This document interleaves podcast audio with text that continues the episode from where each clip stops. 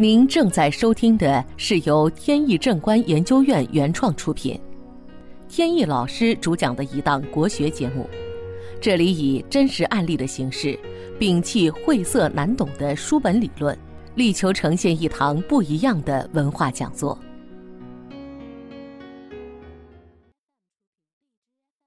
在节目开始以前呢，还是先回答一下问题。在上上期节目里呢，提到了各种命学方法都有什么侧重的方面。听过节目以后呢，有的朋友呢提出了一些意见，就说呢讲的内容太过笼统，不够细致。然后我呢就回去又听了一下，感觉呢确实存在这个问题，所以呢今天借这个时间跟大家呢再多说两句。不过呢还需要提前说明一下。因为呢，节目的时间有限，呃，咱们这个节目的宗旨呢，也是主要是呃讲一些案例。至于有一些理论方面的东西呢，等于是点到为止的。说想通过几分钟的时间就把一个这个命学方法都掌握，然后这理论都说清楚，这个呢是不太现实的。我听了一下上回的节目呢，就是其他方面呢，基本上还说到了一些内容，呃，但是这关于呃面相和手相吧这块说的不太清楚，所以今天呢把这块再多说两句。这个手相吧，他看的时间呢相对长，基本上是一生之内的都可以看到，但是面相呢就要短很多。呃，举几个例子。一方面呢，比如说看健康，比如有的朋友会问，说我呀从小有病，这个身体就不太好。那么现在成年了，我想看看呢，今后呀是不是还会继续的这个身体不好？呃，如果那样的话呢，可能就得提前预防的有什么大病了。这个从手相。可以看出来，但是面相呢就很难看清楚，因为它呢就涉及到这个周期啊，看的比较长。比如说呢，又有朋友问说，这个最近啊，身体上呢总感觉到不太舒服，但是好像呢又没有什么明确的病症，想看一看呢，到底有没有什么大的问题。那么这个是通过手相看还是通过面相呢？通常是通过面相比较准，因为面相呢看的是短期的。再比如事业方面，说有人问说我想看看啊，我这辈子呀，呃，做这个行业，看看能不能做大。那这个呢，通过手相更容易看。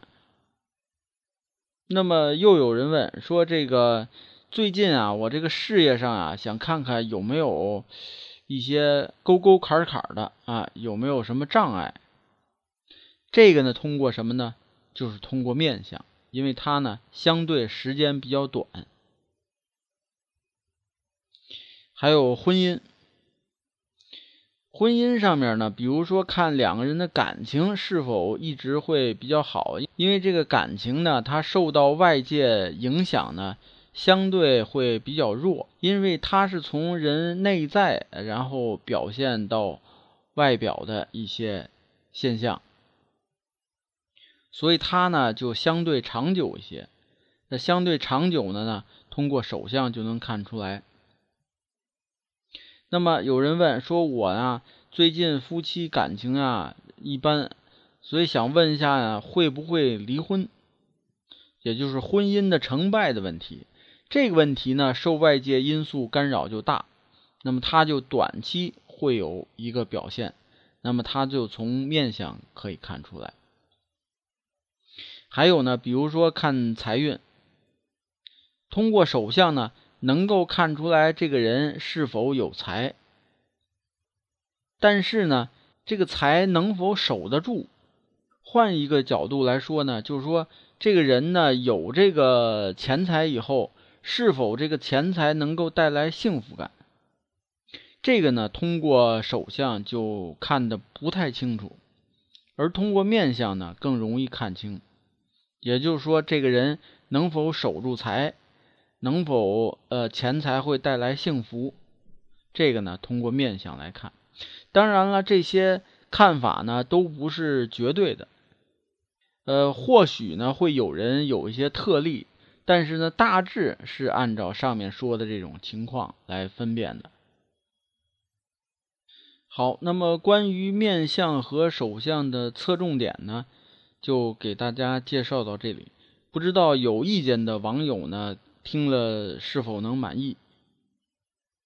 有兴趣的朋友呢，还可以关注微信公众号“北京易经风水起名”的简拼，也就是首字母，在上面有很多风水和命理方面的文章跟大家分享。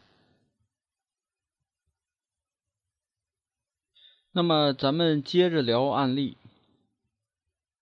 前段时间呢，有位女士找到我，她说呢，经常听她哥哥讲起我。在几年前呢，我曾经帮她哥哥呢在家中摆了一个桃花阵，摆了没多久呢，就认识了他嫂子。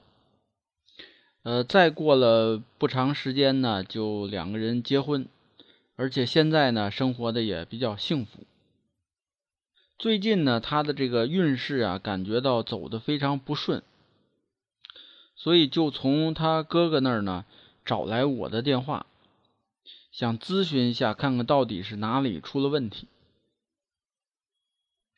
然后呢，约了一天时间，然后我们就见面。他的这个相貌呢，可以用端庄来形容，一双挺大的眼睛。但是呢，并不算是炯炯有神，他这个神气呢明显不足，脸上呢带着一种疲倦的这个容貌，这种眼神和容貌呢，说明他的这个心里呢有些心事难以疏解。他呢在多年前出国留学。学成以后呢，回国在一家外企工作。在我跟他见面以前呢，其实他哥哥提前给我打过电话，简单介绍了一下他的情况，就说呢，他是呃几个月前呢跟男朋友分的手，一直呢情绪很低落，没有走出来，想让我呢帮他看这个命理的同时呢。看看有没有办法，就尽量劝说开解一下他。主要呢有一个原因，就是他这个妹妹啊，有的时候爱钻牛角尖儿。然后家里人的劝说呢，因为呃感觉因为都是至亲，所以呢说的话吧，他总是听不进去。有的时候呢，可能外人啊无关的一些人的一些。呃，劝说呢，反而他倒是能听进去。见面以后呢，女士呢就拿来她的这个照片和男朋友的合照，这个明显是在一个旅游景区里边。从相片上看呢，这位男士呢，呃，比较憨厚的一种相貌，而这个女士呢，她本身也不是那种。物质型、享受型的这种呃性格，所以呢，两个人在一起呢，呃，按说没有这种三观上的很大的冲突。再看相貌上呢，还有一些夫妻相，所以乍一看呢，嗯，应该没有什么理由会导致分手。再看女士的八字命格，她是庚金。生于深秋的时节，叫做日露归时，就是呢，他生的这个时间呢，跟他的命格呢是相符的，呃，能够催旺他的命格，也就是命身呢是比较强旺的。从三十二岁呢开始进入戊寅的大运。这个寅呢，与日和月中的地支汇成了寅午戌的火局。这个火局呢，是一种官局。由于他呢命格是身强的，就命格比较强旺。强旺的命格呢，不怕官杀，而且呢，如果有官杀的话，能够会让这个命格呢相辅相成。这就是身强和身弱的区别。在这期间呢，他就呃这个事业上面走的比较顺利，当上了部门的主管。在一次聚会上呢，就认识了这位男士。这位男士呢，见了面不久呢，就开始发动攻势来追求。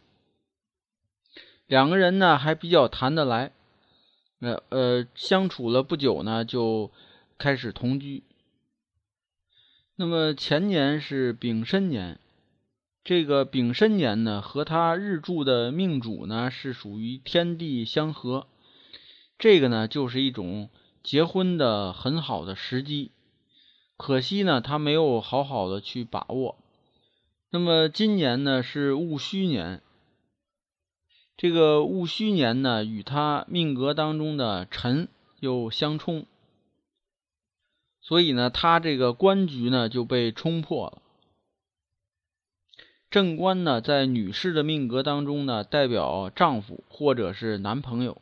就是命中重要的这位男性，那么官局呢一破，就代表呢两个人有这个一拍两散的这个可能性。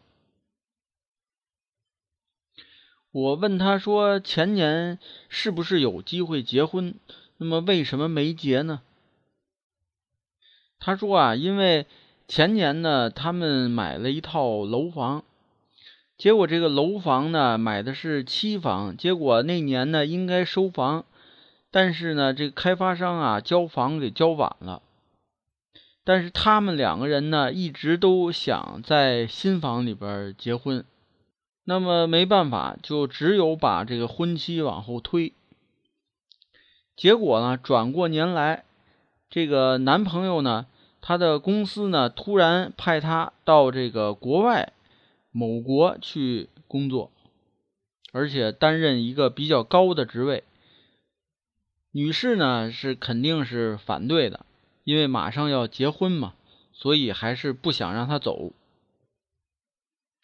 但是男朋友呢觉得这个是一个重要的人生的一个机会，如果是不把握呢，将来一定会后悔，并且呢想劝说这个女士也跟着一块走。一块出国，但是他呢就极力反对，因为自己呢本身这个事业上也是走的挺顺利，呃，当上主管，所以呢两个人就这个感情呢就破裂了。